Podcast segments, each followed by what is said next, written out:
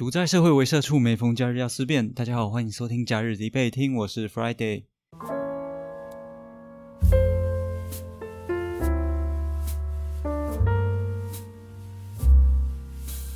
现在录音时间是二零二二年的七月八日，那距离上一次录音大概有三个礼拜的时间。其实我要录这一集之前啊，我已经准备了好久好久，从上个礼拜日，然后每天晚上都在准备啊，查资料什么的。但最近工作实在超级爆干的忙，每天回到家就好累好累，没有办法坐下来，然后查资料、整理思绪跟写稿。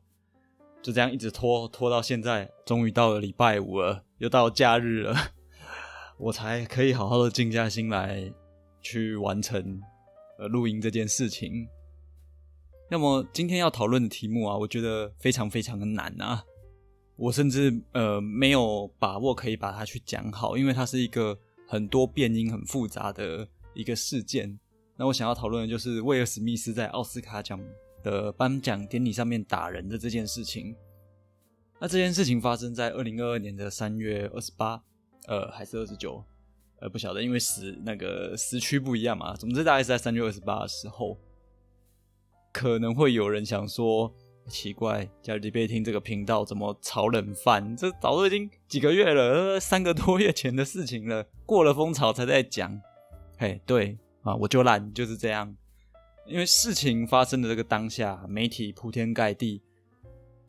可是那个时候我在看这个新闻啊，我我觉得还有很多事情我想不透，或者是我无法肯定，所以啊，我就不会选择在当下去凭借这些有限的资讯，或者是模棱两可的资讯，然后去下一些判断。那简单的来说啊，这个故事是这样：就是奥斯卡颁奖典礼那一天啊，颁奖人。克里斯洛克他开威尔史密斯夫妇一个玩笑啊，他就说：“哎，杰达，我爱你，我等不及要看《魔鬼女大兵二》了。”那这个玩笑是在说什么？其实，在嘲讽威尔史密斯的夫人杰达哦，她的发型。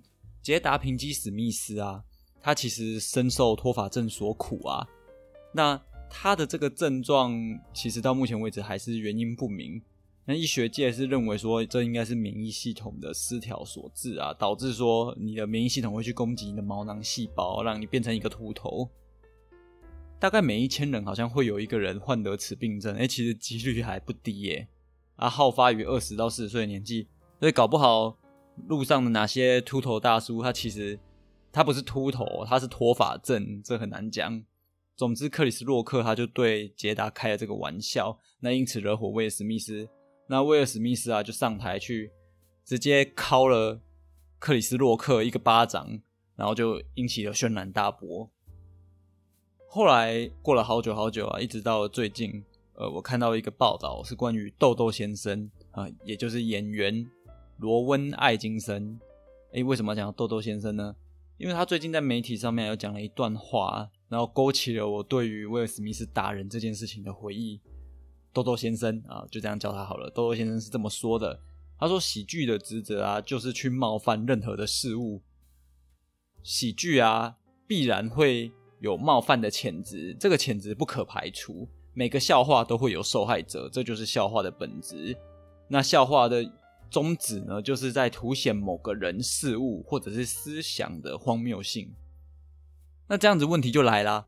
呃，豆豆先生他其实是一个知名的。”喜剧演员吗？或者说喜剧圈的泰斗？那他今天讲说，哎，笑话本来就是冒犯人。那我们再反过来想，哎，威威尔史密斯为了捍卫妻子，他上去打人。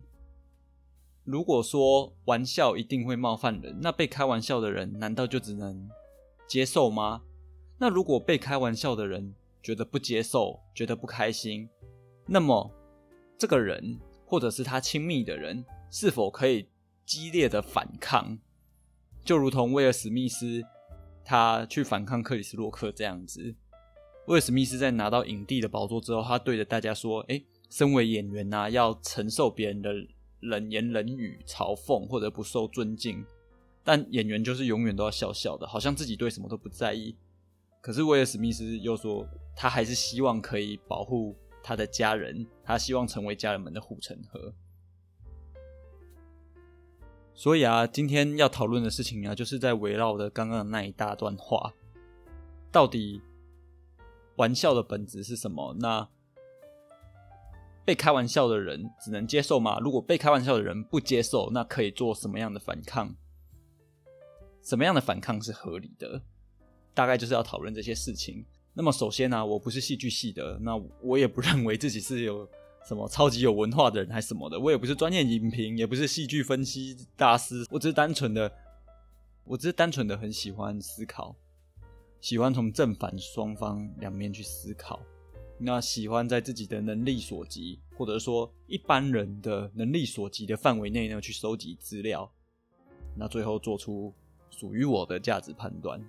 那本次想讨论就是威尔史密斯在奥斯卡典礼上面捍卫老婆的这件事情是否是正确的？这个是属于双体制的价值性命题啊，也就是说，正方会认为，哎，威尔史密斯赞赞做得好，那反方就会说，no no no，威尔史密斯 bad 不好。那这其实也没有绝对的对错啊，就是单看两方要如何论述而已。所以啊，在讨论这件事是否正确之前啊，我们第一个要去思考的是开玩笑的本质。豆豆先生说，喜剧的本质就是冒犯。那每个玩笑都有受害者，无论这个受害者是虚构的、非虚构的、假设的、意识形态上的，或者真实存在的人都算。只要有笑话的存在，肯定就会有人受苦。你们必须接受这个事实。那这是豆豆先生讲的。他还举了个例子，是说喜剧如果只能挑衅社会上的强权，那么假设你今天有一个极度自以为是、极度傲慢、好斗的人，那他刚好又是社会底层的人呢？那这种人他并不是高位者，他就是一个社会较低层的人，可是他们也有一些毛病值得被点醒。在自由的社会之中啊，所有人都应该要被允许可以拿来开玩笑才对。哦，这也是豆豆先生讲的。那对于正方啊，也就是威尔史密斯捍卫老婆这件事是正确的这一方，那我就把它简称什么？威尔史密斯巴掌赞赞的这一方，他绝对不会认同 豆豆先生的这个言论嘛？那对于反方来说，也就是威尔史密斯捍卫老婆这件事是错误的这一方啊，我就叫他。史密斯打人坏坏方好了，那这个说法对反方来讲就是一个强力的背书啊。所以在一开始讨论共识的时候就很关键了。对于笑话喜剧表演的限度，一个讨论初始的共识啊，很大部分就会左右结果。那如果有在听我这个频道的人啊，或多或少都可以从过去的讨论中感受到这一点。那不如我们就看看其他喜剧领域赫赫有名的大人物们对喜剧的看法与表现是什么样的。那大英国小人物的作者 Matt Lucas，他曾经表示，他最近啊没有继续创作续集的计划了。为什么呢？因为过去他创造的那些角色啊，那些好笑的点，那些嘲讽的点，在如今敏感的社会里啊，很容易冒犯别人。那喜剧的前景是很迷茫的，因为过去他可以为了创作喜剧，毫无禁忌的冒犯所有人。可是现在呢，他变成需要严格的自我审查。那也就是说，这些自我审查为了避免冒犯他人而设下限制，其实已经严重的妨碍到他创作喜剧了。那另外啊，我们可以再看看更早以前，像是卓别林的电影，他那个时候的电影啊，大多数都是在美国经济大萧条时候创作的，所以他的电影会反映了很多大萧条情况下底层人民的生活困苦。可是啊，他就是透过一个很搞笑、荒诞、讽刺的这些元素，去展现这些底层的生活。那也正是这些元素啊，这些手法揭示了工业时代下的社会弊端，反而让人家觉得很好笑。也就是说啊，卓别林，他也是会用这种讽刺的手法，去展现出荒谬的一面，让大家觉得好笑。那像是他有一部电影叫《大独裁者》，他是卓别林为导演去演出的一个电影。那其实啊，他那个时代也正是希特勒统治德国的时代。那他在这个影片中啊，他辛辣的讽刺还有丑化希特勒，他刻画了一个残害犹太人、企图统治全世界的大独裁者，这其实也是在嘲笑希特勒。卓别林他在电影里面啊，很明显的就是仿照着希特勒的一个形貌。那这部电影啊，在一九九七年被美国国会图书馆的美国国家电影登记处列为历史意义重大的电影。所以我们可以看到，嘲弄跟嘲讽。讽刺，它其实它其实是可以成为一个文化的珍宝的。那受害者是谁？就是希特勒啊！希特勒如果跳出来说：“嗯，no no no，你这玩笑太过火了，你不可以这样子，你这不尊重人。”哎，请问各位听众，不晓得有没有人会站在希特勒那一边？还是大家都鼓掌叫好，觉得卓别林去嘲弄希特勒赞赞是这样吗？那另外啊，再提一个我很喜欢的脱口秀大师，叫做乔治卡林。他有一个演出的片段啊，叫做“软式语言”。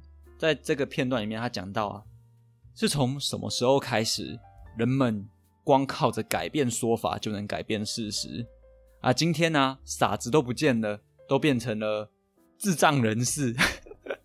厕所要变成洗手间，那有人还主张丑应该要改叫做外貌不足。被强暴应该要改称为非自愿接受精虫，屠杀是应该要改成去人口化，死人应该要叫做往生者。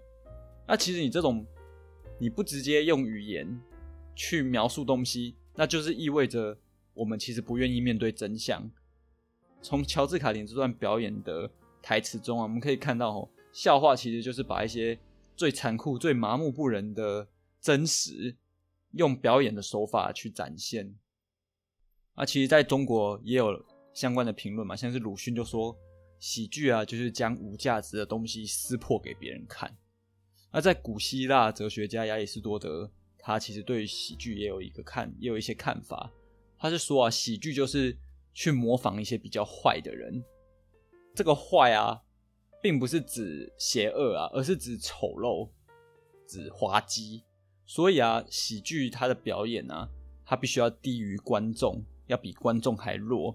简单说，就是让观众觉得表演里面所提到的那个人或那件事情跟观众无关，比观众笨，比观众好笑，比观众可怜。喜剧必须要呈现出这样的东西，观众才会觉得好笑。这是亚里士多德讲的。刚刚讲到那么多大师们的评论呢。那现在我要再重申一次，我并不是什么，我并不是什么戏剧评论家，我也不是专很很了不起的专家什么的，我只是就我所能接触到的资讯去做整合。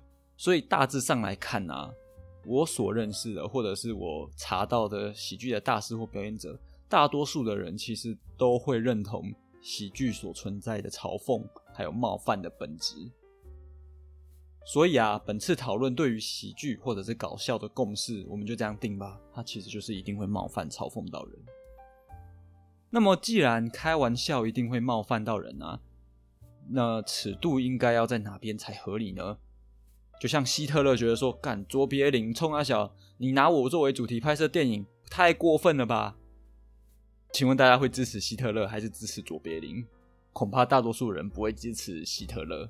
尽管希特勒他本人很不爽，那么我再来说一个残酷的事实：一个玩笑啊，到底有没有过火？它其实并不是取决于嘲弄者与被嘲弄者，很大的成分是来自于普世人们对于被嘲弄者的看法。奥斯卡颁奖人克里斯洛克，他本身是一个喜剧演员嘛，他站在台上讲笑话。是再天经地义不过的事情，理所当然，他就是该讲笑话。那这一次的这个事件到底要如何来看待呢？正方，也就是史密斯打巴掌赞赞这一方，呃，他会这般论述。尽管啊，喜剧的表演啊有了它的冒犯性，可是你还是要尊重被开玩笑的当事人吧。当事人如果因此感到生气，那也是合理的吧。就好像杰达史密斯，他是脱发症的患者。这是一个罕见疾病，而且杰达作为女性，她在得到脱发症的初期的时候，她就曾经在社群媒体上面表现出她的恐惧，所以很明显，这个疾病患者很少数、很可怜、很值得同情。那这更凸显了克里斯洛克他开这个玩笑本质上的恶质啊！威尔史密斯因此气到上台打人，OK 吧，可吧？但对于反方哦，也就是史密斯打人坏坏这一方，他就会有以下的防守了。首先呢，威尔史密斯他并不是被开玩笑的人，他是被开玩笑的解打的老公。所以啊，当事人如果有感觉到不舒服的话，应该要由当事人去表达吧，不应该是由第三者去表示啊。解打史密斯觉得不爽，应该自己出来讲嘛。但如果真的是这样子的话，合理吗？听众们想一下哦，威尔史密斯就算不是当事人，难道他不能替他太太发声吗？哦，就像如果你今天你在路上看到一个八加九，或者是你看到很多八加九正在霸凌一个流汗肥宅，你难道就不会出手去拯救流汗肥宅吗？你不会吗？我个人是不会，我我怕被我怕被八加九打爆，可是我可能会。偷偷的在某个地方打电话报警啊，所以你会想要去帮助弱势啊，这绝对是属于美德的一种吧，应没有人会怀疑吧。所以帮助人这件事啊，不管在哪个社会中，应该都是正确的啊。那因此，威尔史密斯去为了捷达发声，也还算合理吧。那么，我们再深入一点讨论好了。假设啊。呃，我们认同了威尔史密斯捍卫妻子这一点，但在公众场合去打克里斯洛克一巴掌，有没有合理性呢？作为正方啊，也就是史密斯打人好赞的这一方，就提出一个例子啊，克里斯洛克这个人啊，他开不合宜的玩笑早已经不是第一次了。他在二零一六年的奥斯卡典礼中啊，他就曾经开亚洲人的玩笑，也就是你各位啊，呃，好了，就是。会听我节目的大多数应该都是亚洲人啊！你各位克里斯洛克也曾经嘲笑过你们啊！他在典礼上面的桥段是这样讲的：他就请安排了那个亚裔的儿童拎着公事包上台，然后用戏谑的口吻介绍说：“哎，这个儿童他是会计师，这个很敬业、精准、勤奋工作。”那他其实是在暗喻吼亚洲人的童工还有血汗工厂的印象。克里斯洛克甚至还说啊，哎，如果有人对这个玩笑感到不愉悦，你可以用手机发推特抱怨啊。By the way，对了，你的这些手机啊，还不是这些童工们做的，对吧？所以克里斯洛克曾经冒犯亚洲人，那这荒谬的行为，其实当时啊，李安啊、林书豪等人啊，也有发表不不满，并且有向呃影艺学院去抗议啊。那影艺学院也有为此发布声明，表示说，呃，抱歉，感到遗憾。那他们会尽力的确保以后的节目啊，对于这些文化会更加的呃有敏锐度。哎，结果呢？结果呢？二零二二年，呃，六年之后，克里斯洛克仍然在舞台上面开这些不适宜的玩笑，只是这次开玩笑的对象啊，就成为了脱发症的患者。所以啊，其实你从这个例子去看，你会发现。有些时候啊，你想讲道理啊，但恐怕对某些人来说啊，他根本不会在意你跟他讲道理，除非你打醒他，赏他一巴掌。所以对于正方来说啊，最好的处理方法就是当着世界的面前赏那个痞子一巴掌，OK 吧？但反方啊，也就是威尔史密斯不该打人的这一方，就提出了，其实如果是在西方社会的观点里面啊，他和东方社会不太一样。西方社会会觉得说，无论如何都不该用暴力处理事情。这个根本的原因是在于说，你不能用一项罪行去抵消另外一项罪行，因为那样子罪恶也不会消失，你只是制造出更多的罪。哦，这其实跟呃他们的一些宗教观是呃有所关联的啦。那其实虽然是受到宗教文化影响，但是。用罪不能消灭罪，这个逻辑啊，其实也是蛮合理的。在我在我来判断啊，总结啊，刚刚有讲到那些点啊，其实我们可以得到一系列的行为判断啊。那我就一一的陈述我的想法。第一个哦，就是克里斯洛克，他是喜剧演员。那喜剧的本质上就是会冒犯或嘲弄他人，所以克里斯洛克。他本来就会嘲弄他人，OK 啊，可以。第二点是被嘲弄的人有资格生气，没错吧？可是生气不见得有人会鸟你，像是我们亚洲人就特别的没有地位啊，经常就是在白人、黑人之下，亚洲人也很常被嘲笑。哦，你生气不见得有人要鸟你，除非普罗大众都陪你一起生气，除非全美国的人他们都可以对亚洲人受到的嘲笑感同身受，否则风向带不起来嘛，对吧？所以。尽管你被嘲弄，你可以生气，但不见得有人理你啊。那第三点，在本次案件中啊，因为克里斯洛克，尽管他可以开玩笑，但他对的是弱势且罕见的疾病患者开玩笑，所以啊，普罗大众的价值观会认为这个玩笑不妥。因此，第四点，对于被嘲弄的这一方啊，不见得本人要出面。